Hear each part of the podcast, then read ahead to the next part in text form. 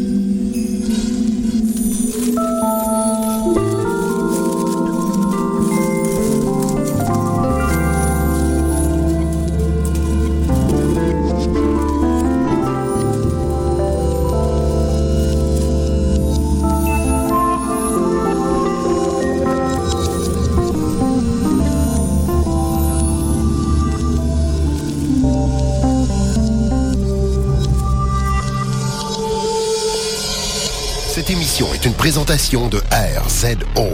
Pour plus de podcasts et web télé, rendez-vous sur rzoweb.com. Objectif numérique, épisode 43. Au menu, on répond à une question d'un auditeur, on vous présente plusieurs nouveaux boîtiers, on parle du décentrement à bascule, aussi appelé tilt shift, on donne des trucs sur Google Plus pour la photo, et on fait la critique du Canon 70D.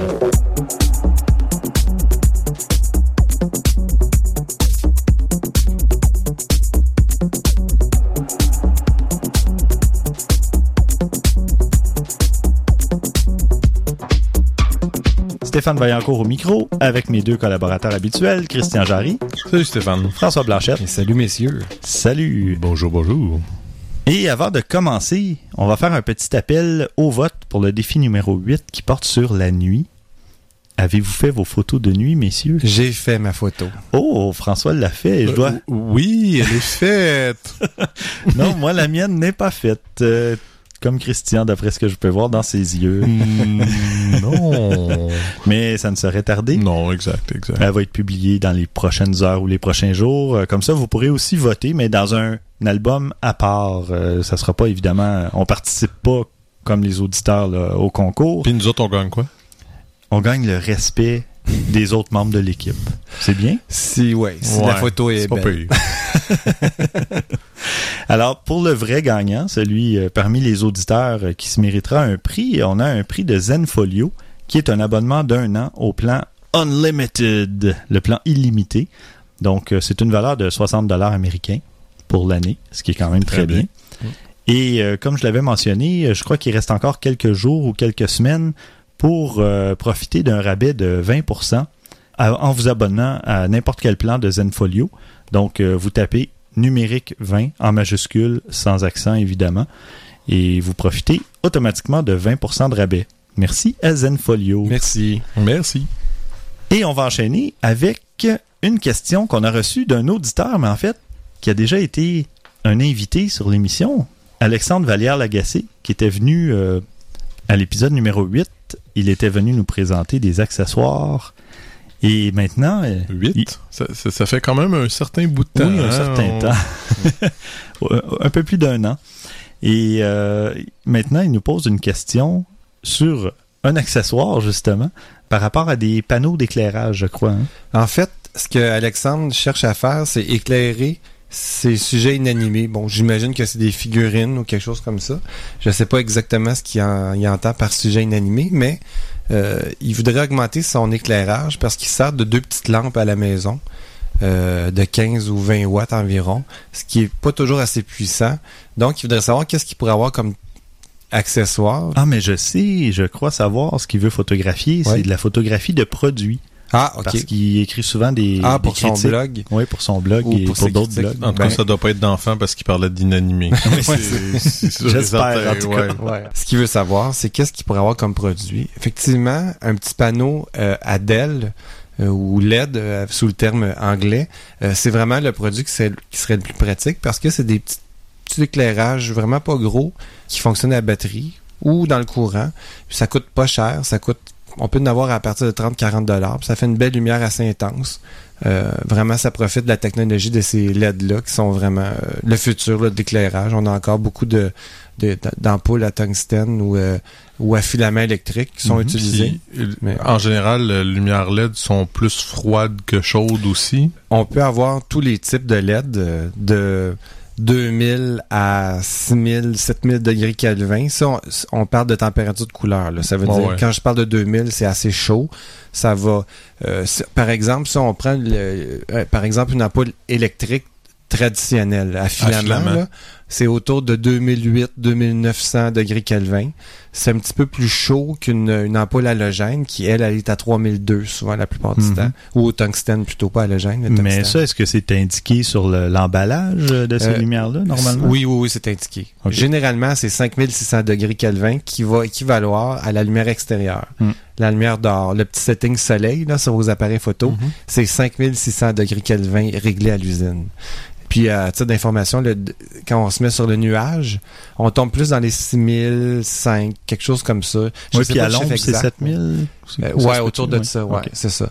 Donc, c'est vraiment le petit panneau LED qui serait pratique à utiliser, mon cher Alexandre. Et en sous-question aussi, en fait, c'est ce que tu viens de mentionner, c'est pour la couleur le- du LED, on tombe avec quoi? Bleu, jaune, bon ben, c'est mieux, toujours mieux de prendre une, euh, une LED à 5600 degrés, puis corriger avec un petit filtre euh, si on va à l'intérieur puis qu'on a besoin d'une lumière jaune. Certains panneaux ont une espèce de petite switch qui te permet de un potentiomètre qui te permet de- d'ajuster la couleur de la LED. Il y a des LED. Ah ouais. qui s'ajustent. En fait, c'est une série de LED. Tu sais, Il y a une, des- une rangée de LED 5006 puis une rangée de LED à 3002. Puis avec le potentiomètre, on joue avec l'intensité entre les deux. Puis c'est comme ça qu'on peut déterminer la couleur qu'on veut à l'output. Ça pourrait être carrément être entre 5006 et 3002. On pourrait avoir 4300 degrés Kelvin. Mhm. Euh, puis ça serait parfait.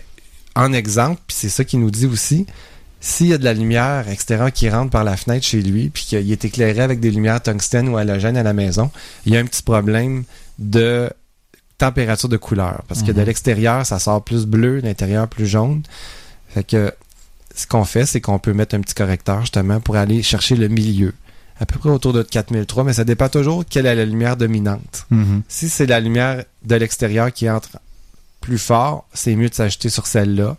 Puis le reste va être un petit peu plus chaud, mais au moins son sujet principal, lui, va être dans les bonnes couleurs. Sinon, il y a toujours à la limite euh, la post-production euh, qui peut régler, euh, Oui. aider à Un régler petit peu plus de travail parce qu'il faut Oui. aller zoner son, Oui. ses, euh, ses corrections. Mais euh, si on s'est ajusté sur son sujet inanimé, comme son objet, là, ben, puis qu'il est, parfait, ben, tant mieux. Mais les autres, Ouais, si on trouve vrai. que son background il est trop chaud, ben oui, on peut aller euh, en post-production arranger ça. Mais, mais tout ça pour dire que oui, le panneau de lumière Dell, c'est vraiment ce qui est recommandé. C'est vraiment pas cher. Mhm. Ça fonctionne à la batterie. Puis ça dure longtemps, les diodes Ça dure- électroluminescentes. Oui, ça dure super longtemps. euh. Mhm. Puis sais-tu quelle grosseur à peu près que tu peux avoir? Quand tu disais 30 Ben, quand je parle de 30, 40, 50 dollars, euh, on parle des euh, souvent des produits chinois qui sont quand même corrects. Là. Oh, ouais. Euh, si on va aller du côté professionnel, il faut payer beaucoup plus cher parce Évidemment. que les, les Dell, ils sont plus justes sur la température de couleur. OK. Quand on parle des petits produits moins chers, il y a des- aussi du américain qui sont pas chers. Euh, la qualité des Dell, ils sont, vont être un petit peu moins euh, justes là, sur le degré Kelvin Mhm. qu'on voudrait. Mais à 50 dollars, on a un panneau d'à peu près, euh, je dirais, 10 à 15 cm par euh, 10 cm. Ok. Ouais, quelque chose comme ça. Puis euh, évidemment, en grossissant, ben, ça peut coûter un peu plus cher, mais Ouais. c'est toujours abordable. Franchement, pour la qualité de lumière que ça nous donne, c'est Mhm.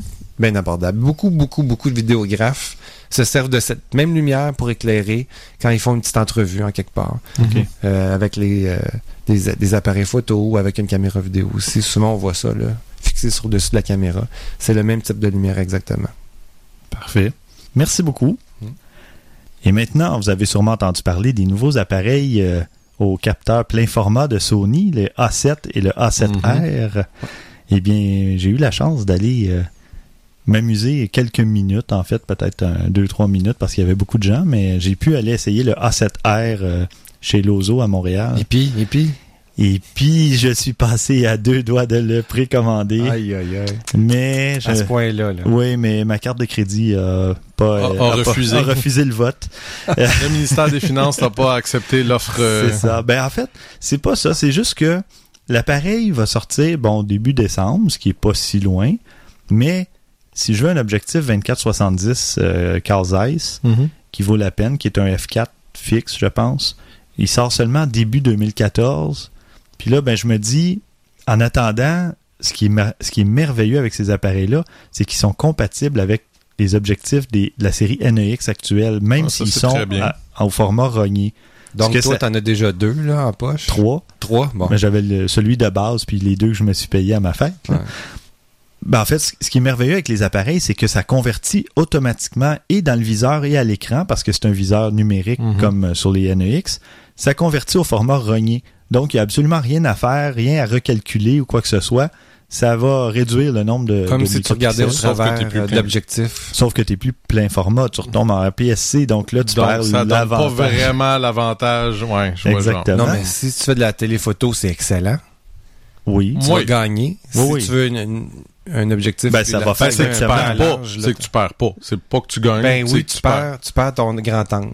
Si tu veux... Oui, non, mais ce que je veux dire, c'est que dans le sens que tu perds pas, ben, la- l'avantage du téléphoto, c'est parce que avec un renier, un objectif qui est pas renié, ben tu vas avoir un peu plus. C'est Mais ça. là, dans le cas présent, t'as pas vraiment d'avantage. Même ton avantage, qui est d'avoir ton plein capteur, tu le perds. C'est ça, c'est que ça changerait absolument rien parce que je suis déjà en capteur rogné. La seule chose qui pourrait peut-être gagner, c'est que j'imagine, j'assume, là, mais euh, probablement que la performance ISO est meilleure parce que Oui, c'est un plein capteur ou des Oui, affaires de même sur ce côté-là, tu gagnerais, mais sinon, j'avoue que Ben c'est ça, donc là je me retrouverais à attendre peut-être deux mois avant d'avoir un objectif, puis là je me dis, je vais Puis attendre. t'as une nouvelle ca- t'as une nouvelle euh, caméra qui a quand même quoi six mois ton autre? T'as une Non, un an.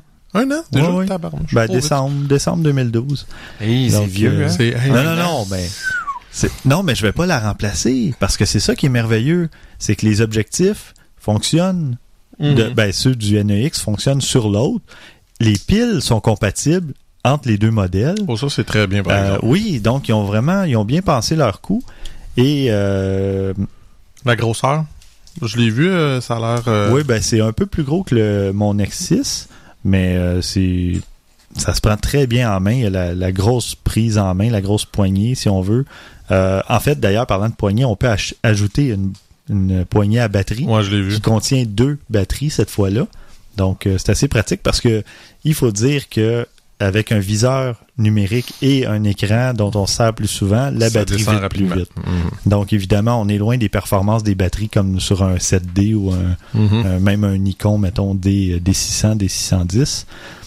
Enfin, je vais, je vais énumérer quand même euh, quelques petites caractéristiques parce que euh, ce sont des caractéristiques fort intéressantes. Et il y a quelqu'un d'ailleurs qui est venu sur l'émission il y a quelques, quelques mois, Benoît Gagnon, qui en a précommandé un, justement, un A7R. Et puis, euh, il devrait venir faire un petit tour, nous en parler euh, après, les, fêtes en janvier. Donc, euh, pour commencer, le Sony A7, on parle d'un capteur 24 mégapixels avec détection de phase pour la mise au point automatique. Le A7R, lui, a 36 mégapixels, mais n'a pas de détection de phase ni de filtre anti-aliasing, si on veut, pour euh, avoir une, euh, une netteté maximale. Donc, il pourrait, à la limite, y avoir peut-être un effet de moiré dont on parlait au dernier épisode ou à l'avant-dernier. Mais à 36 mégapixels, on s'entend qu'il devrait y avoir assez de, de lignes et de points pour contrer l'effet de Mhm. moiré à la base. Donc, ça, le fait de ne pas avoir ces fameux filtres-là euh, enlève pas de, de netteté à l'image. Donc, on a une netteté maximale. Et c'est un peu pour ça que on parlait de, de- d'obsession de la netteté, là, mais euh, Mhm. c'est pour ça, moi, que j'opterais plus pour le A7R. Euh, par contre, bon, on parle euh, pour le boîtier du A7, euh, 1700 dollars sans objectif, et le boîtier du A7R, euh, 2200-2300 dollars. Donc, euh, Ça- on joue dans les grandes ligues. là. oui, c'est ça. Ouais. Et là, ben, l'objectif que je visais, qui est le Zeiss 2470 F4, stabilisé, heureusement. Ça doit être un bon 1000 dollars ça avec. 1200 aussi, 1300. Ah ouais. Donc, euh, on parle de autour de 3500. là. 3500 dollars. Fait c'est pour ça qu'à un moment donné, quand j'ai fait le calcul, j'ai dit, je vais attendre quelques mois pour voir, Ouais, ouais. avoir au moins les premières critiques euh, officielles, les tests plus élaborés, vraiment avoir euh, des Moi, c'est- résultats. c'est puis, c'est à savoir s'il va être capable d'avoir un peu le même effet de profondeur de champ comme les faux, les, les pleins capteurs, les autres, etc. Ça devrait, mais oui, parce que c'est ce côté-là qui m'intéresse c'est un plus. capteur puis- 24 par 36 mm. ouais, mais vraiment. j'ai quand même hâte de voir. Je suis curieux. à suivre. Mhm. Euh, toujours dans les caractéristiques techniques, bon, les deux appareils ont un, un viseur numérique à 2,4 millions de pixels. Hmm. C'est une version améliorée de celui qu'il y a sur le Nexus, qui est déjà euh, très bien. Euh, parce que j'ai posé la question. Il y a ah ben, apparemment que c'est le même qui est utilisé sur l'Olympus OMD EM1 qui est sorti Ah ouais. euh, au début septembre. Donc euh, un bon viseur. Lui, j'ai- eu la chance de l'essayer quelques minutes aussi euh, au mois de septembre. Donc euh, en fait en août, un peu avant la sortie. Donc très bon, euh, très bon viseur. Je viens juste de réaliser euh, en relisant les notes que c'était le même. Ensuite, euh, bon évidemment, ils sont tropicalisés les deux boîtiers. Ça allait être ma question. Oh, ça allait, bon, tu vois. Alors, j'ai à, lu à dans... ce prix-là, hein, tu sais, t'espères qu'il y a au moins ça. Ben, tout Ouais. comme j'espère qu'il est en métal ou en. Oui, oui, en magnésium, euh, Ah en ouais. alliage de magnésium. Il y a seulement euh, la plaque frontale sur le A7, je crois, qui est en aluminium ou un truc du genre, mais c'est vraiment une... Ou c'est Ah, à l'intérieur, je crois, même du boîtier. C'est même pas euh, à l'extérieur, donc c'est Pour la fin du c'est monde, vraiment là. minime. Ouais, c'est ça, c'était probablement pour réduire un peu les coûts de, de Mhm, production. mhm.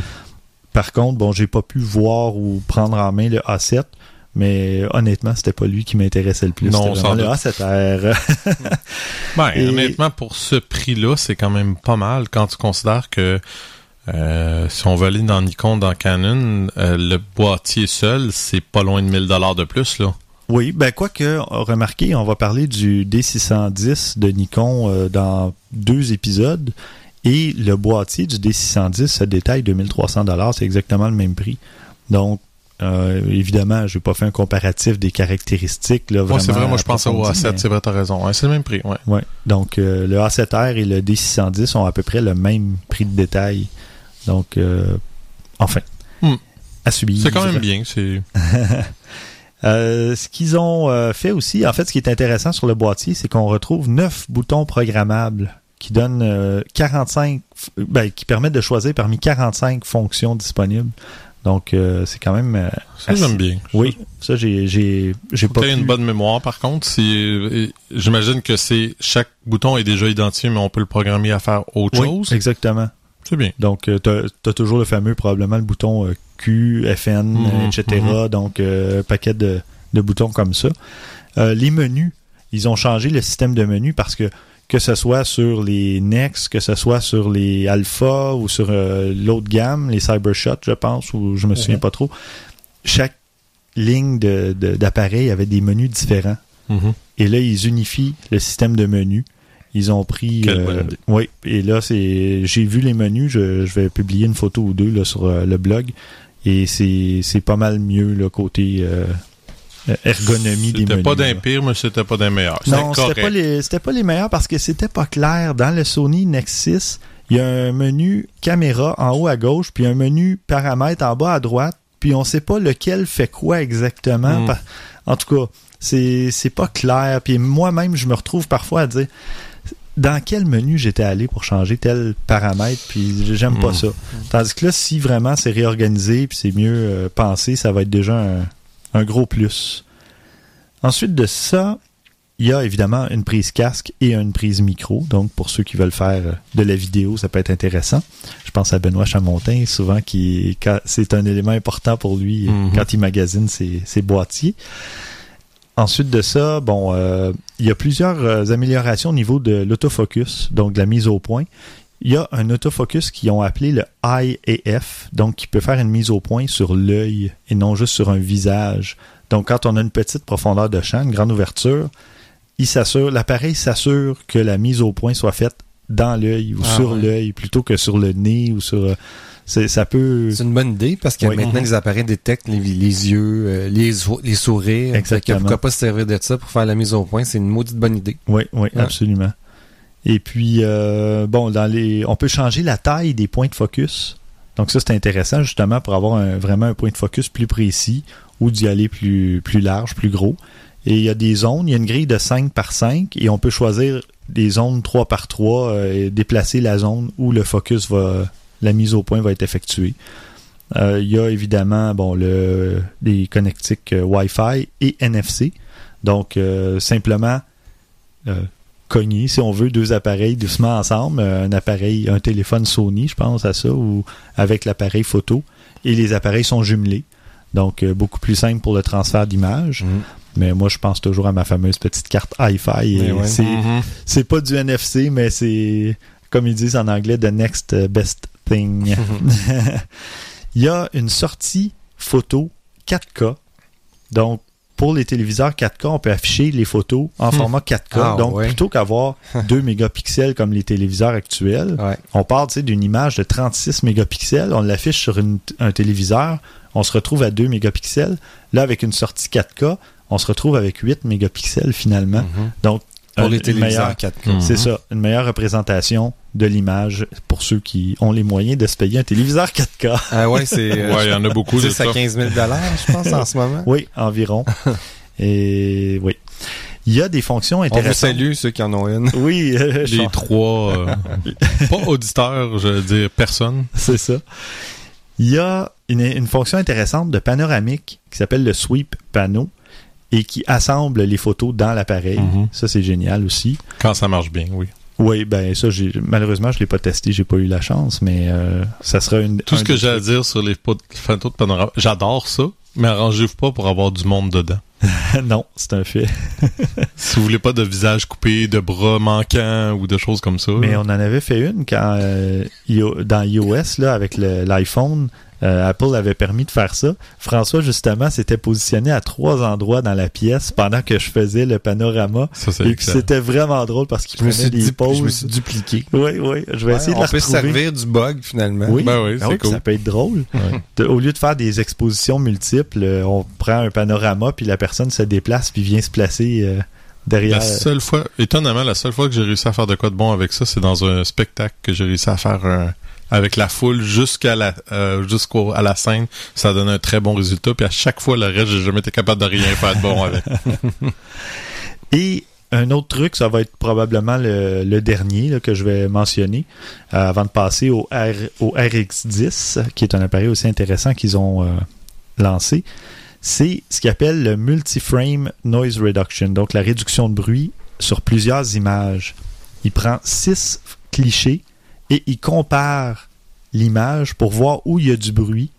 Donc, parce que le bruit est jamais exactement au même endroit selon la réflexion de Fait lumière qu'il importe. extrapole pour euh, corriger ta et photo? il corrige la réduction, le, le bruit dans, ta- dans ta photo et ça devrait donner, je l'ai pas essayé encore, là, mais ça sera quelque chose où je mandaterai Benoît Gagnon de, pour, je lui dirai de l'essayer puis de Le nous en reparler. potentiel est là. Ça, j'avoue. Ben, tu sais, tu peux pas prendre de photos euh, qui bougent beaucoup, c'est pour Non, le non, non. Ah, mais c'est j'avoue que le hein. potentiel est intéressant. Ouais. Surtout que c'est ça, 6 photos où déjà tu as besoin de réduction de bruit, donc c'est parce que tu pas assez de vitesse. Euh, c'est sûr que si tu as quelque chose qui bouge, ça sera pas l'idéal. exact. Puis si déjà, tu sais, tu- normalement, si t'es une caméra à plein capteur, l'ISO devrait être relativement assez bon aussi. Fait Ouais. que, euh, non, Mais je suis quand même verra. curieux. Je suis Mais quand même un, intrigué. un ISO 12800 deviendrait 1600, 3200. Donc, euh, ça serait. Ah ben c'est curieux voir. de voir ça. Oui, Ouais. Je vous donnerai un compte rendu là-dessus où Benoît viendra nous en parler. On va lui mettre de la pression un peu. À peine. Enfin, euh, ça, j'ai remarqué ça parce que je vais vous parler du Canon 70D tout à l'heure, euh, qui a un mode silencieux, euh, tout comme le, le 5D Mark III. Le A7 et le A7R, malheureusement, n'ont pas cette fonction-là parce qu'ils ont un rideau physique. Donc, euh, quand ça prend la photo, le rideau, étant donné le mouvement que ça cause, euh, ça fait du bruit et ça peut pas être euh, mis en mode de silencieux, contrairement à d'autres appareils. Alors voilà, bon, c'est un premier tour d'horizon qui est suite à, à ma prise en main euh, de 90 secondes. Mais euh, si tu l'as pas eu pendant 5 minutes. Non, en effet, ça, je me disais. j'ai pris beaucoup de notes pendant qu'il présentait l'appareil aussi. Ouais, ouais, ouais. Mais bon. Et euh, là, j'en ai pris moins sur le RX10, mais on va sûrement l'avoir en test. Euh, D'ailleurs, dans tous les nouveaux appareils, c'est un processeur euh, Bions X, donc euh, nouveau processeur plus performant évidemment, donc pour traiter les images plus vite, euh, meilleur traitement, etc. Donc euh, le RX10 qui va quand même pour un appareil compact se détailler 1400 dollars, c'est pas donné, mais ça, ça semble être un excellent appareil aussi. On peut aussi changer la taille des collimateurs, donc pour l'autofocus. Il y a aussi le IAF, donc le focus sur l'œil. Euh, lui, il a cinq boutons assignables, donc programmables. Il est aussi en magnésium et tropicalisé. Il y a une prise micro et casque. Il y a le Wi-Fi, mais il n'y a pas de GPS intégré. Hmm. Mais sinon, on retrouve des caractéristiques d'un très bon appareil dans un format compact. Lui, object... Donc, c'est un capteur euh, CMOS 1 pouce à 20.2 mégapixels. Et c'est un objectif euh, ben, fixe, en fait, qu'on peut pas changer, mais qui est à 24-200 mm à ouverture constante de f2.8. Oh, quand même. Assez impressionnant. Oh, de 28 à 200 avec ça, c'est quand même bien. Ouais, Ouais. 24 à 200, mais euh, f2.8 constant, là, oh. Intéressant. oui, à suivre ça aussi.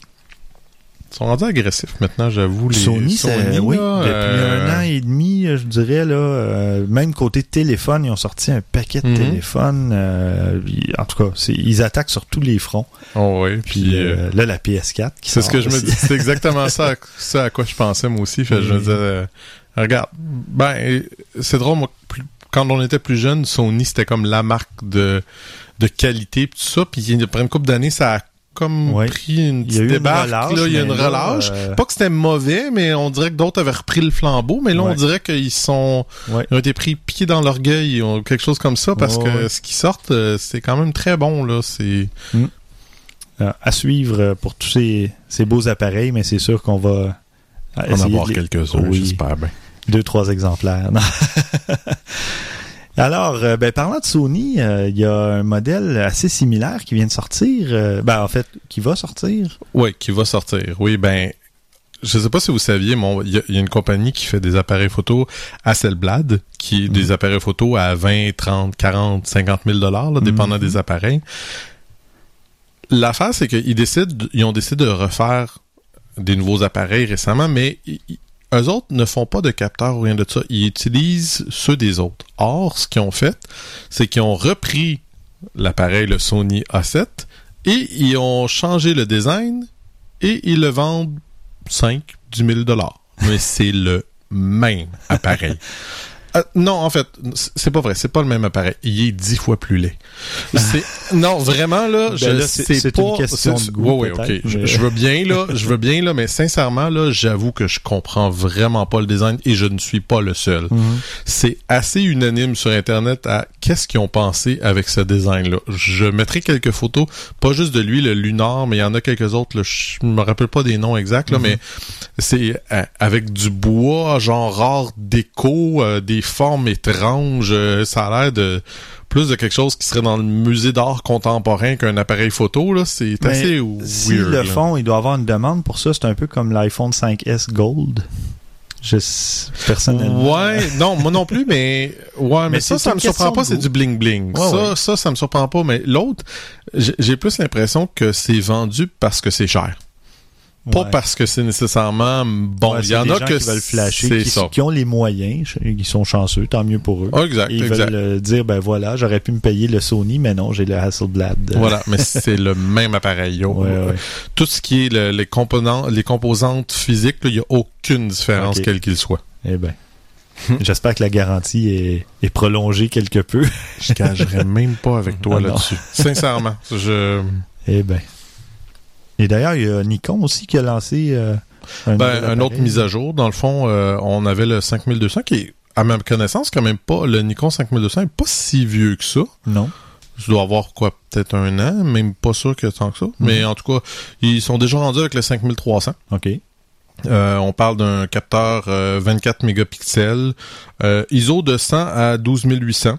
Euh, 5 images à la seconde, 39 points d'autofocus. euh, ça me semble, de ce que je lisais, bon, c'est une mise à jour. C'est, il y avait quelques petites affaires. euh, je veux pas dire des, des, des problèmes, mais euh, Moi, c'était pas comme le- un problème comme le D600. Non, non, là, non, exactement, non. nouveau- c'est quelques petits je- cherche le mot là mais euh, des petites affaires qui, qui agaçaient des gens tout ça qui ont corrigé Ah, ou quelque chose comme ça puis c'est juste un incrément un, un modèle incrémental fait qu'il n'y a pas énormément de différence c'est pas Des mal améliorations. c'est ça exactement Pour plaire. euh, parce que Plaire pour ce qui est du prix c'est à peu près la même chose on parle de 800 dollars américains euh, seulement pour le, le, Le boîtier. le boîtier. mhm.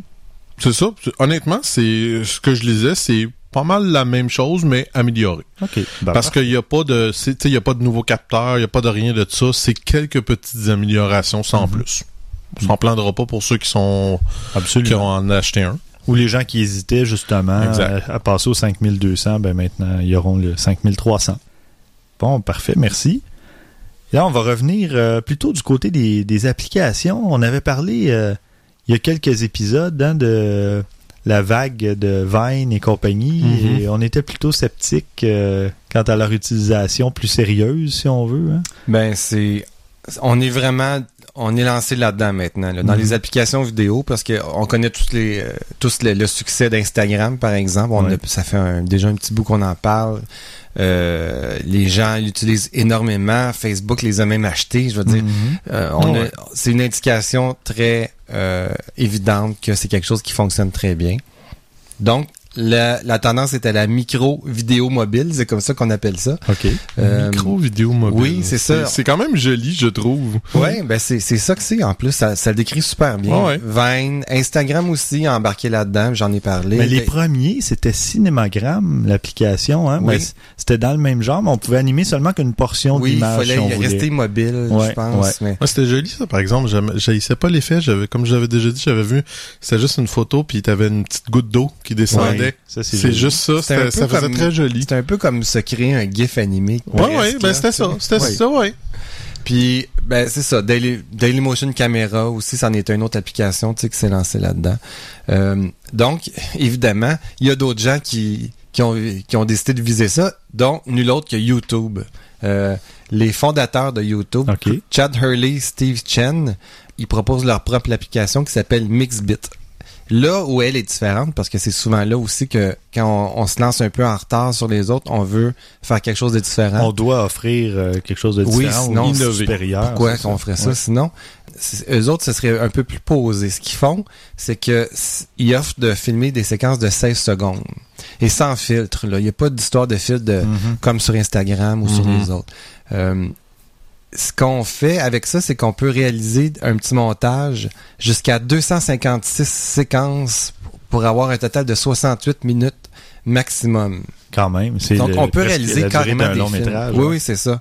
Euh, ce qui est aussi intéressant avec cette communauté-là, c'est que tous les petits bouts de films qu'on va envoyer sur le site Mhm.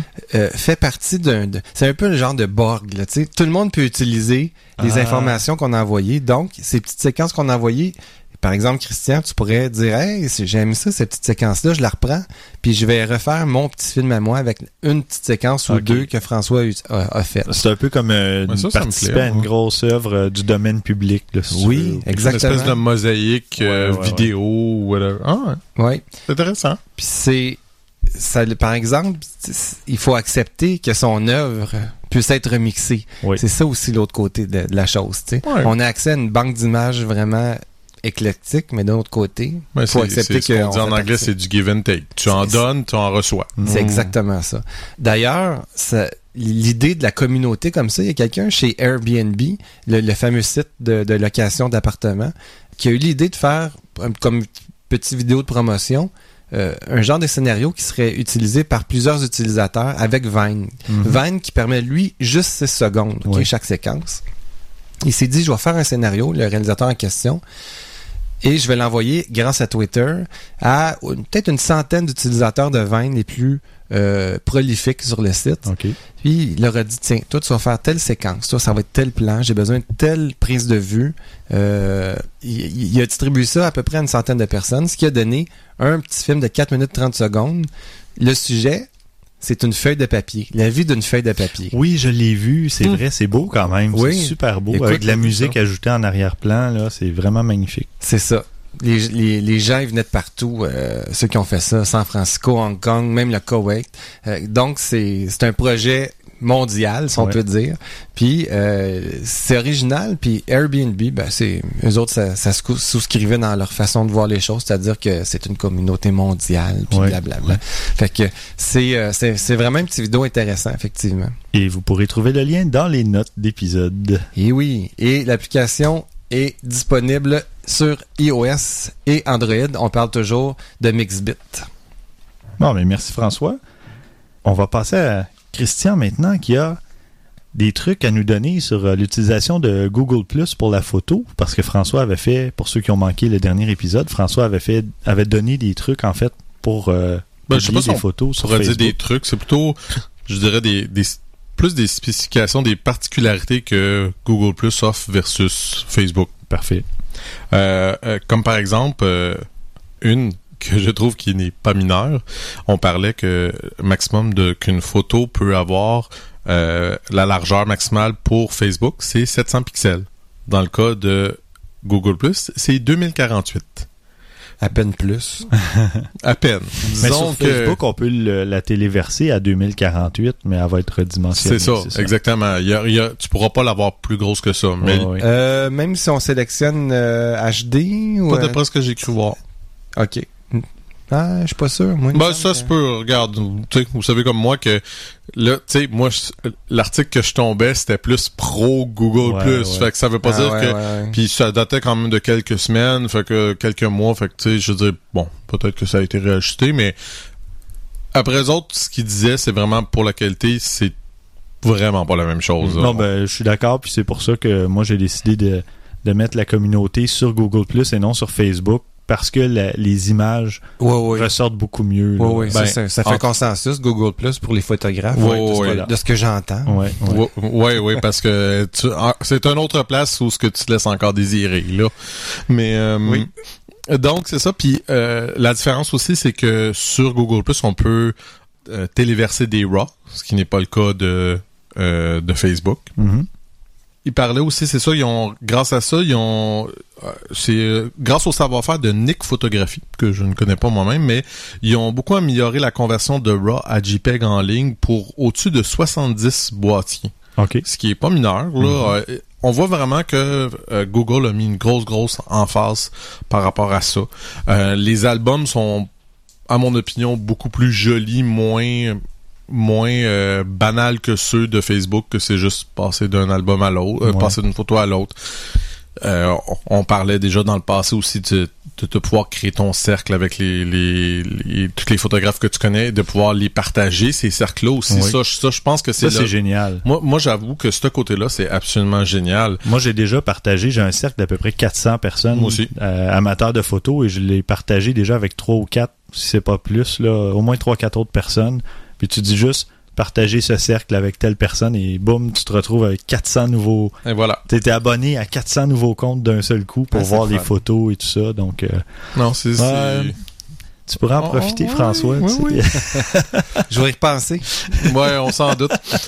puis euh, non, c'est ça. Puis euh, en général, bon, pour, pour beaucoup de points, bon, ça, ça reste quand même un peu semblable. Entre autres, quelque chose que beaucoup de monde n'ont pas pensé, mais la nudité est prescrite sous Facebook et c'est la même chose sur Google+. Proscrite. On- proscrite, excusez-moi. Euh, on n'a pas plus le droit ni d'un côté ni de l'autre, Ouais, euh, quelque nudité que ce soit. Ça, je trouve ça un peu dommage. Euh, je peux comprendre la pornographie, mais tant qu'à moi, il y a une différence entre la pornographie et la nudité. Ouais, mais bon, Ils veulent pas se retrouver à être, je les- sais, à correct. être là. le juge de où se trouve cette ligne-là. Là, en tout cas. Je, je trouve que là-dessus, mettons, comme Flickr est beaucoup mieux, ou ce que moi, exemple, j'en ai quelques-unes des photos de nu, puis euh, tout ce qu'il faut que tu fasses, c'est qu'il faut que tu le spécifies, puis ce n'est que les abonnés de Flickr qui peuvent voir ces photos-là. Je trouve que c'est un bon euh, YouTube compromis. le fait aussi. Du Ouais. contenu me 18 ans et plus. Google Plus pourrait très facilement le faire parce que tu sais, il pourrait exiger que tu sois membre et que tu acceptes euh, tel Ouais, contenu. puis tu sais, je veux dire, au pire des cas, on, on l'a tous fait ou on l'a tous vu. Si un, quelque chose que tu que t'aimes pas, tu fais juste la rapporter, tu le dis, ben là, tu dis, ok, ça devrait être du contenu de 18 ans et plus, c'est tout. ouais. Tu sais, puis si la personne le fait trop souvent, ben à ce moment-là, tu lui sers un avertissement, tu dis, là, arrête. Ouais. Mais bon. Enfin. Fait que c'est ça. Non, euh, en général, bon, c'est ça. C'est, c'est pas mal ce que Google offre le de mieux versus Facebook. Euh, Ben, il y a des retouches, des outils de retouche. Oui. On peut, euh, même, il y a de la, de la retouche automatique. Il y a une espèce de petite baguette Mhm. magique là, dans le coin quand euh, tu téléverses une photo. Puis, euh, il faut faire attention parce qu'au début, le, ce paramètre-là, moi, il était activé par défaut. Puis là, tu envoies ta Ah. photo. Puis là, tu dis, oh, ça sort pas tout à fait pareil. Puis là, hop, la petite baguette magique est en surbrillance. Là, tu vois qu'elle est ah, activée. jamais Par remarqué, défaut. oui. Oh, mais Ben, c'est honteux. moi. Là, ça vient, te- là, il, il est plus convaincu, là. Ouais, venir, ça. là. Mais là, euh, après, tu trouves le paramètre, tu le, dé- tu le désactives. Puis, J'avais euh, même pas remarqué. Ouais, tu peux faire tes, tes retouches vraiment manuellement ou les Ouais, ça, de je- ça, je l'avais vu, mais euh, puis- je parle de l'automatique pour Ouais, la retouche. Google Plus euh, suppose que les utilisateurs sont sont pas bons finalement, puis impose sa propre correction automatique? Ou peut-être que je l'ai activé sans je, m'en moi, je rendre pense compte. que oui, parce que C'est ça, peut-être que je l'ai activé sans, sans m'en rendre compte au début tu des sais, c'est le technophile, hein, lui, il connaît Moi, pas j'essaie- toujours Ah, tout, là. Non, mais moi j'essaie tout. C'est pas le photophile. Ah, c'est ça. Ah, Non, je trouvais ça moche un peu comme nom. photophile, j'avoue, hein, ça, non. Trouve que ça ferait beau euh, nom de commerce, moi. Viens chez Photophile. Viens faire la file, Mon chez nom, photophile. Oui, Viens voir Phil. Bon. Trêve de plaisanterie. Ça dérape. Ouais. Parfait. Ben merci Christian. François, toi, tu vas nous parler de décentrement à bascule. Mais qu'est-ce que c'est? c'est le fameux terme tilt shift qu'on a pas mal tous entendu parler. Si on vous avez pas entendu parler, vous savez pas de quoi je parle, vous savez sûrement un peu c'est quoi l'effet. Euh, si vous regardez sur votre smartphone, sur votre Instagram, vous allez le voir à coup sûr. C'est l'effet de flou dans certaines zones de la photo. Une, euh, une- Miniaturisation, entre autres, je Oh. pense qu'il utilise. Un effet de, minu... ouais, de Oui, mais ça, c'est miniaturisation. un des effets que l'objectif permet de faire. Donc, c'est un objectif, à la source, là, c'est ça. C'est un objectif qui est fait cet effet-là, puis il a été répliqué par des logiciels. Instagram l'a rendu extrêmement populaire, cet Mhm. effet-là. C'est le, c'est le fait de dire, je sélectionne une zone dans la photo qui va être au foyer et pas le reste. En haut, en bas, sur le côté, c'est l'espèce d'effet de, d'avant-plan puis d'arrière-plan flou alors que le centre de sa photo va être au foyer. Ouais. Donc, l'objectif, ce qu'il fait, c'est exactement ça. À l'origine, ça a été créé aussi pour, comment je pourrais dire, replacer des lignes de fuite plus, plus- les remettre plus droites. Par exemple, je prends un building. Une en correction de perspective. Oui, exactement ça, mon cher Stéphane. Une correction de perspective d'édifice, puisque c'est assez facile à visualiser que je parle d'édifice, mais bon, Mhm. ça peut être n'importe quoi qui est une ligne qui fuit vers le haut. Des fois, on, on aime ça dans une photo, une perspective où des, des lignes se rejoignent. Tu sais, on, on est au loin, on va avoir l'impression d'une d'une grande, grande profondeur de champ grâce Ouais. à ça. Pas une profondeur de champ, Ben, mais de une profondeur de cadre. tout court, Ouais, ouais, c'est ça. Euh, mais bon, moi, disons que je suis engagé pour faire des photos de- d'édifices. Et puis, euh, évidemment, l'édifice, on se retrouve au pied de l'édifice pour faire notre photo. Quand on pointe l'objectif vers le haut, ben là, les lignes convergent. L'édifice, il paraît croche vers le haut. Mhm. Avec l'objectif, selon l'angle qu'on va prendre, on peut corriger un peu cet aspect-là. Euh, un, un bel exemple, c'est une photo que vous pouvez voir sur le site euh, d'Objectif numérique. C'est la photo de Hong Kong, prise du mont Victoria, du Victoria Peak, qui est un peu plus haut que le centre-ville de Hong Kong. Euh, quand on utilise cet objectif-là, on peut corriger la perspective des buildings. Ça va être plus droit. Alors, on le voit, on le voit super bien sur la photo. La mode aussi est auto-look maquette, comme tu disais, Christian. Mhm. Ce que cet objectif-là permet de faire aussi, c'est donner l'impression que on, on transforme le monde en petite maquette ou en petit jouet. Mhm. Il y a eu nombre de vidéos euh, qui ont utilisé la technique aussi avec cet objectif-là. On voit un petit bateau sur l'eau, puis en plus on accélère la vidéo, fait qu'on a l'impression que c'est un petit jouet, une Mhm. petite baignoire. Tu vois l'eau qui bouge vite, c'est vraiment impressionnant ce qu'on peut faire. Ah oui, l'effet est vraiment intéressant. Quand c'est bien réalisé, Oui. qu'on a bien maîtrisé la technique, c'est fou ce qu'on peut obtenir comme effet avec ça. Donc, c'est une, en corrigeant la perspective, c'est une des effets qu'on peut, un des effets qu'on peut obtenir.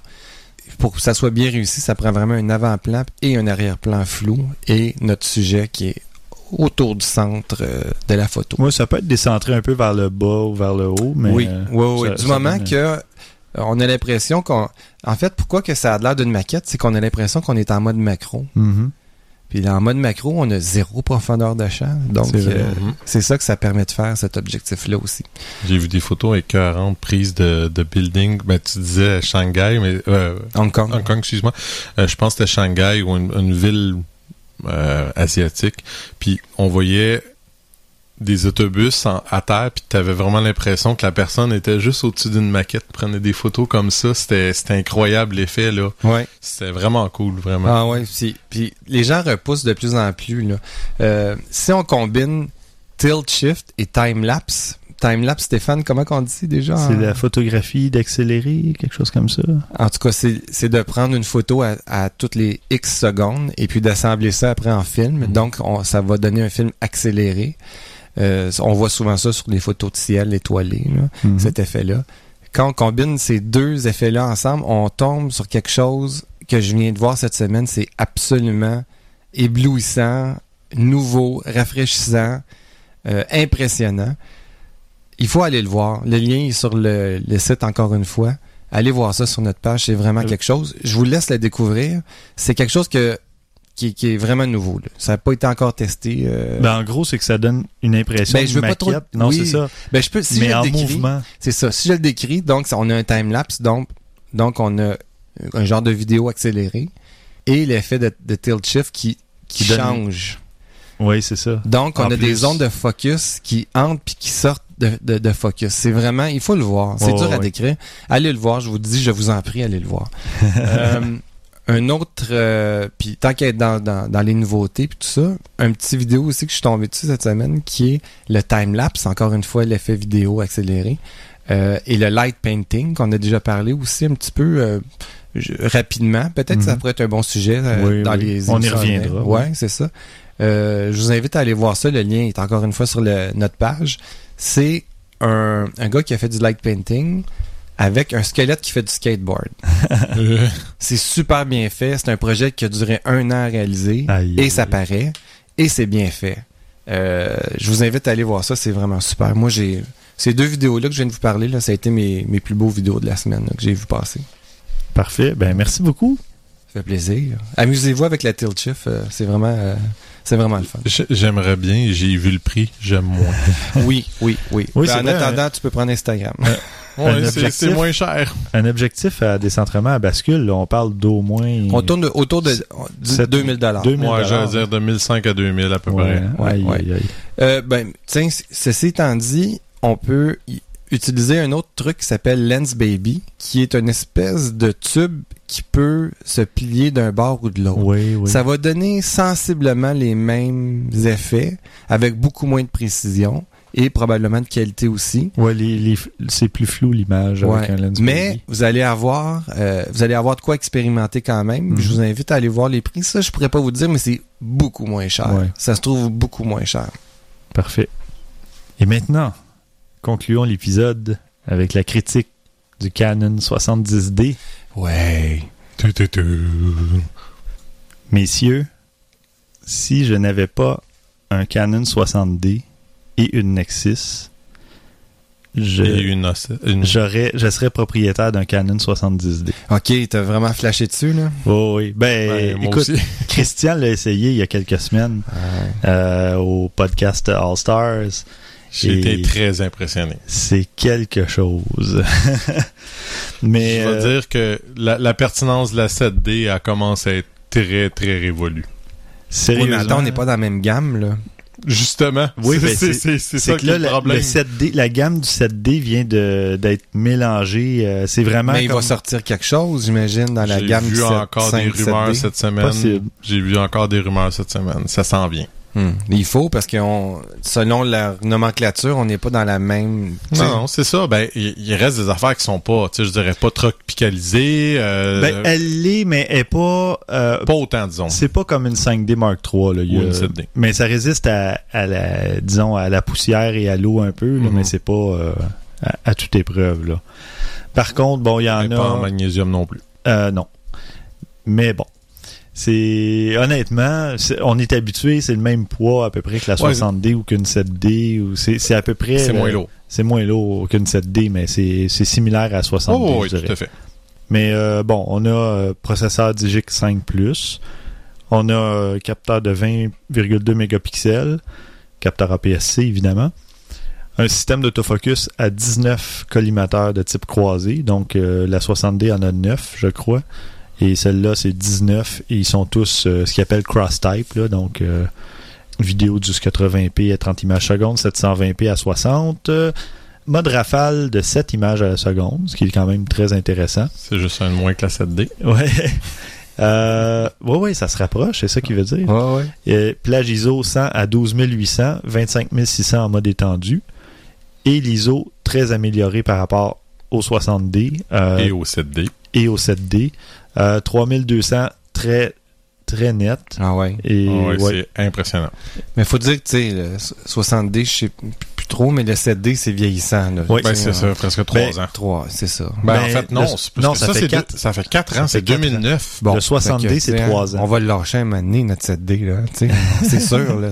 On l'aime Ben, beaucoup, là. Ben, la mienne, elle va toffer jusqu'à temps qu'elle meure, là. Mais Ouais. euh, sinon, ben, je suis d'accord avec toi, oui. Euh, Ouais. il faut que, faut que Canon la passe, mais je voyais une, ré- justement cette semaine, là, la dernière rumeur la plus plausible parlait d'un appareil à 23-24 mégapixels, euh, 12 images à la seconde, euh, deux processeurs, euh, qu'est-ce que je lisais?